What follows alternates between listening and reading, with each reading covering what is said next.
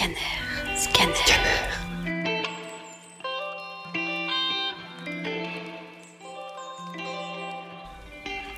Et voilà, ça recommence. J'ai du mal à respirer, j'ai l'impression de suffoquer.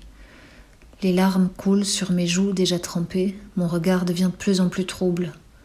Je me secoue, je me frappe la tête pour me calmer, mais rien n'y fait, ça ne s'arrête pas. Je suis assise sur mon coussin sous l'étagère dans ma chambre, recroquevillée sur moi-même.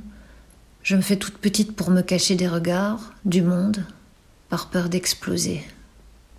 Ma chambre devient mon seul abri dans ces moments-là, mais à force, elle se transforme progressivement en une prison. Il n'y a plus d'issue. Je jette un regard par la fenêtre en ayant espoir d'y trouver quelconque réponse, de l'aide. Je veux pas qu'on sache que j'ai mal, je veux pas être regardée, jugée, méprisée. Ça fait maintenant presque un mois que je suis revenue vivre chez ma maman le temps du confinement. Je n'ai plus de boulot, plus de projet, plus rien à faire. Je suis face à moi-même et à mes peurs.